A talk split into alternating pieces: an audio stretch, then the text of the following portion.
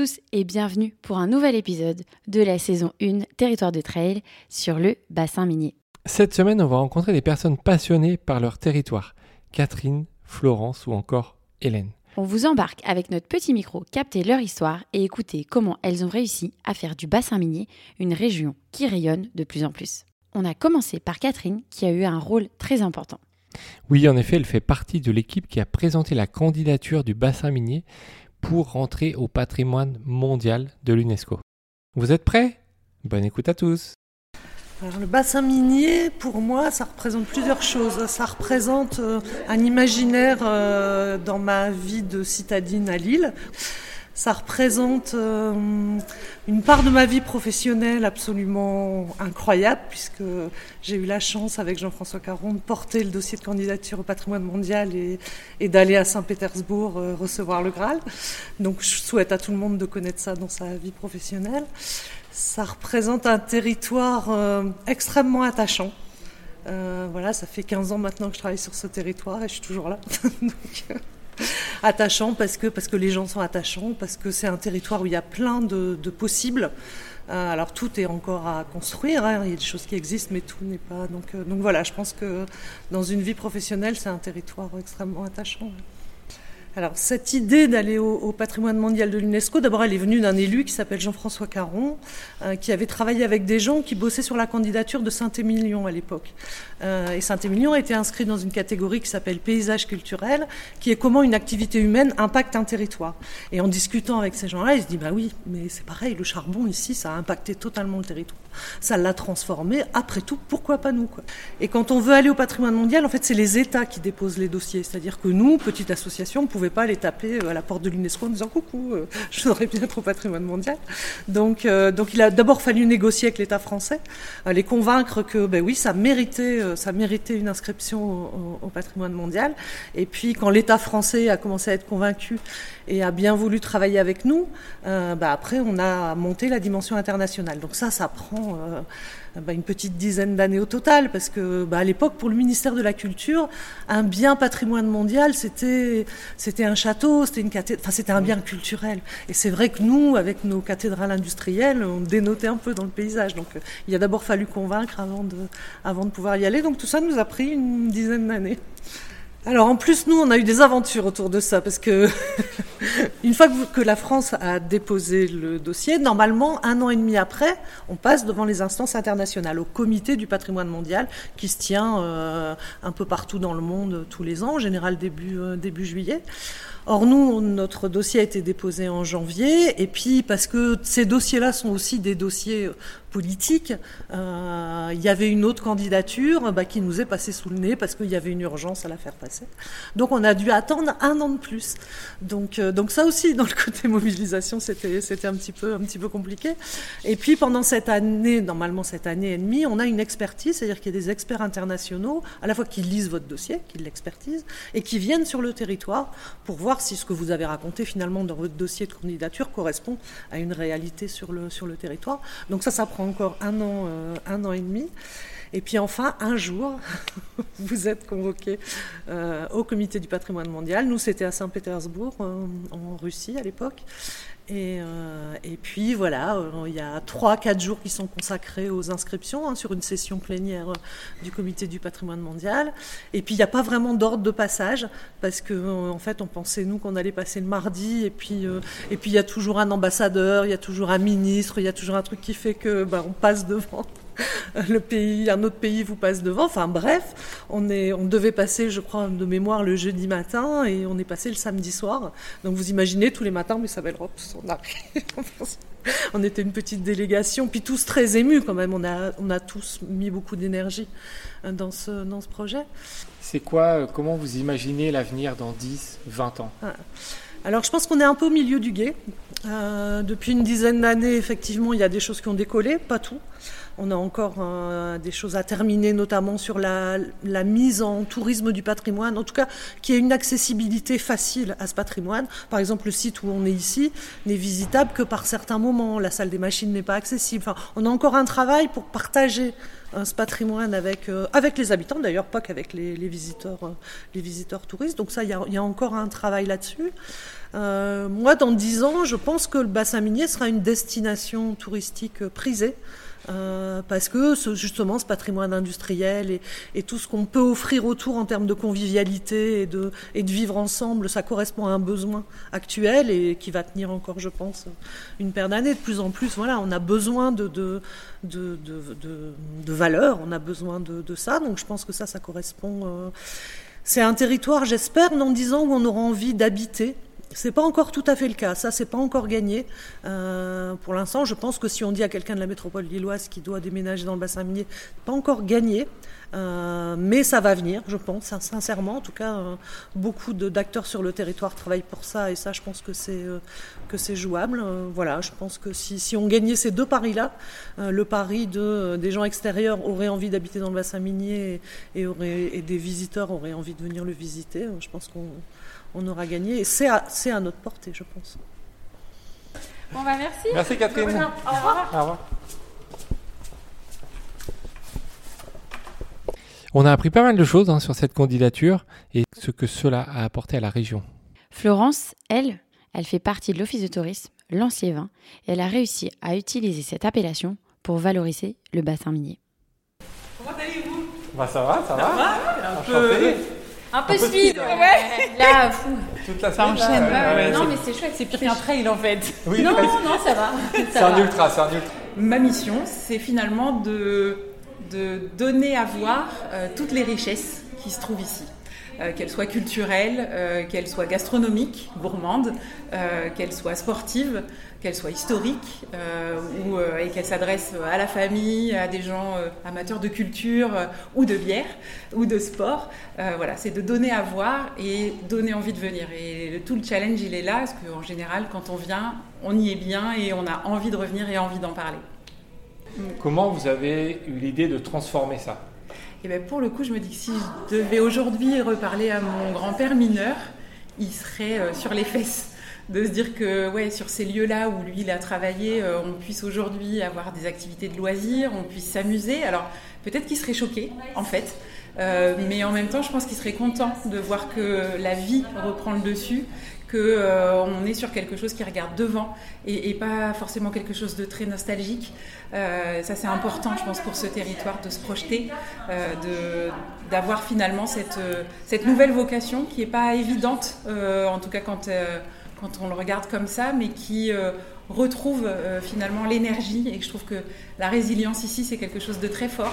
Et euh, quand on parle des sites de Première Guerre mondiale euh, comme de la mine, il y a, vraiment cette énergie euh, des habitants, des lieux, des, acteurs, qui soient anonymes ou visibles. et ça, je pense que c'est la grande force de ce territoire, au-delà au de ces paysages que moi je trouve magnifiques.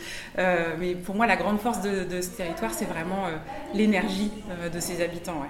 Pour moi, il y a vraiment un avant et un après l'arrivée du Louvre-Lens. Dans, le tourisme, euh, le, démarrage, alors effectivement, il pouvait y avoir hein, sur les zones euh, autour de la Première Guerre mondiale, les Britanniques venaient déjà bien avant euh, le Louvre-Lens, ça c'est certain, il y avait déjà un tourisme de mémoire, mais euh, le, vrai déclencheur, c'est l'arrivée du Louvre-Lens, qui a complètement changé bah, d'abord le, paysage et puis euh, le regard qu'on pose sur ce territoire, que ce soit à l'interne euh, des habitants ou euh, depuis l'extérieur. Pour moi, c'est vraiment ça le, le déclic. Quelle place ont les sports outdoor, comme le trail, euh, dans, la, dans la stratégie de, de développement du... Euh, quand, euh, pour, pour, moi, le trail et les sports de nature, ça, ça fait référence au sens de l'effort. Chez nous, à l'Office de tourisme, on a une signature qui s'appelle le sens de l'essentiel. Ici, on a cinq sens le sens de la famille, le sens de la fête, le sens de l'histoire, euh, le sens du partage et le sens de l'effort. Pour moi, c'est vraiment ça, les sports de nature. Et le fait d'adosser ça à, nos terris, ça, fait, ça rend aussi hommage à ceux qui ont fait ces efforts-là, des, dizaines d'années avant les trailers. Euh, quand je rencontre un trailer qui me dit Moi, je cours parce que mon grand-père, c'est lui qui me donne son souffle. Euh, j'ai toujours les poils, euh, j'ai toujours énormément d'émotions. Et pour moi, ça fait vraiment sens. en fait, ça fait vraiment partie du renouveau du territoire de se dire que finalement, sur des richesses historiques, on arrive à faire de la pratique de loisirs, à faire du sport, et puis à garder en tête euh, l'histoire que portent ces lieux. Moi, je trouve ça euh, assez fabuleux et toujours très émouvant. Pour moi, sur le bassin minier, c'est alors ça peut être évident comme ça peut ne pas l'être.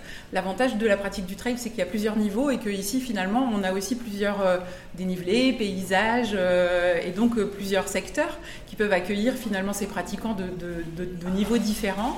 on a aussi la chance d'avoir des équipements, des services. Je pense à l'Arena Terry Trail ou à la cryothérapie ou encore la boutique de Trip Sport. pour moi, ce sont tous ces acteurs-là qui participent d'un même élan. et donc, on a cette chance-là. Et je pense qu'on est à la fois, euh, on peut pratiquer pour le, pour le plaisir, euh, et puis on peut aussi euh, pratiquer pour un défi qu'on se lance, se préparer pour une compétition, s'entraîner, aller chercher le dénivelé, parce que le plat pays, c'est pas ici en fait. voilà, ça, peut, ça peut faire mal aux cuisses aussi. Ça va le faire. Bon, bah, merci encore. Avec plaisir. Avec grand plaisir. On reste, en, contact, sur la suite et puis profitez bien de la fin du séjour quand même. Oui. Super. Merci oui. Bah, ouais, Avec plaisir. À bientôt. À bientôt. Au revoir. Florence, fan de sa région, nous a aussi conseillé d'aller rencontrer Hélène. Hélène, elle est au cœur du bassin minier sur la partie nature car elle est chargée de la chaîne des terrils qui doit être conservée et protégée tant par ses habitants que par les touristes. Alors, Hélène, pour commencer, est-ce que déjà tu peux nous dire ce que c'est la CPIE, CPIE euh, de la chaîne des alors, le CPIE, chaîne terrils, donc ça veut dire Centre permanent d'initiative pour l'environnement. Donc, c'est un label national qui regroupe euh, tout ce qui est association d'éducation à l'environnement et, au développement durable. Et euh, chaîne terrils, ben, tout simplement parce qu'on est basé dans le bassin milieu, au plein cœur justement de, des terrils. Donc, d'où le nom chaîne terrils. C'est quoi ton rôle au sein de cette euh, CPIE Alors mon rôle au sein du, euh, CPIE, c'est d'être euh, guide animatrice nature, patrimoine, développement durable. Donc je fais autant des visites guidées, découvertes, randonnées sur les, les et tout ce qui est friche minière, mais aussi des animations en salle axées sur la nature ou le développement durable. Alors on avait euh, au niveau de l'organisation donc euh, les, mineurs qui descendaient au niveau du, euh, puits du chevalement, hein, présent sur ce qu'on appelle le, carreau de fosse. Donc le carreau de fosse c'est le, lieu où on va retrouver toutes les infrastructures au jour liées à la mine. Donc les mineurs descendaient, accédaient aux galeries, cassaient le charbon, cassaient aussi des roches. Le tout remontait, ça passait dans la salle de, tri. Et là où justement on avait les, femmes et des, enfants qui avaient le, rôle de trier le charbon des, des roches. Le charbon ensuite partait pour être euh, vendu et les roches, comme elles n'avaient euh, aucune utilité, ben, partaient pour être jetées. Et donc on faisait des gros tas de cailloux, de pierres, ces tas qui ont grandi, grossi, et ce qui nous a donné des terris. Est-ce que tu sais combien il y avait de kilomètres de galeries au total sur, euh, sur tout le bassin minier?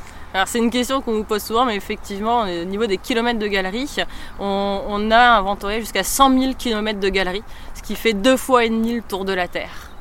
Comment vous travaillez avec euh, la partie sportive, trail, qui, euh, pour eux euh, est un terrain de jeu assez sympa pour s'entraîner? Alors, bah, on, essaye justement à ce que tout le monde au niveau des activités sportives s'y euh, retrouve.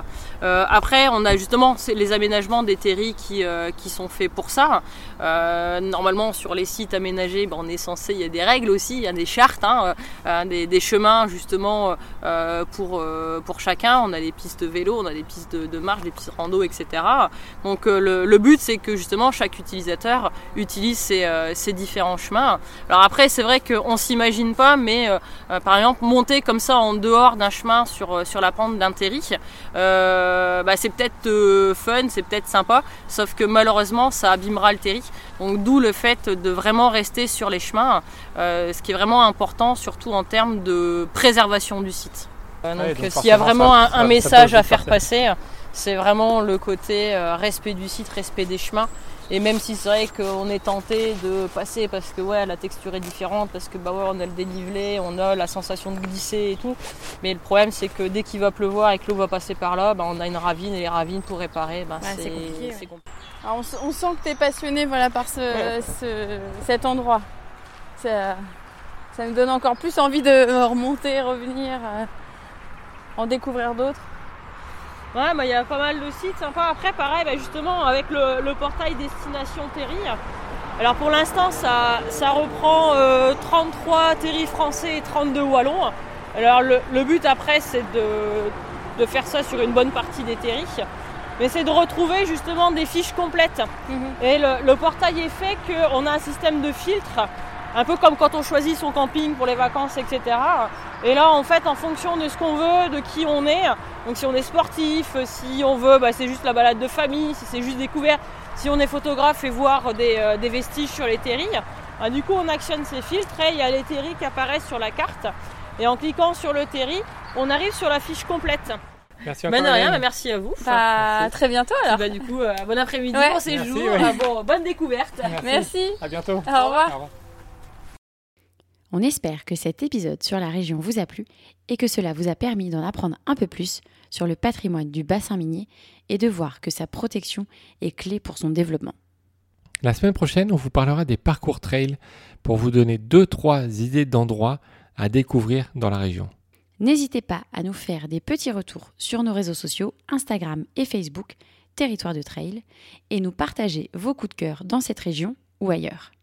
On vous dit à la semaine prochaine, mercredi 18h30 pour un nouvel épisode et découvrir les plus beaux territoires de trail.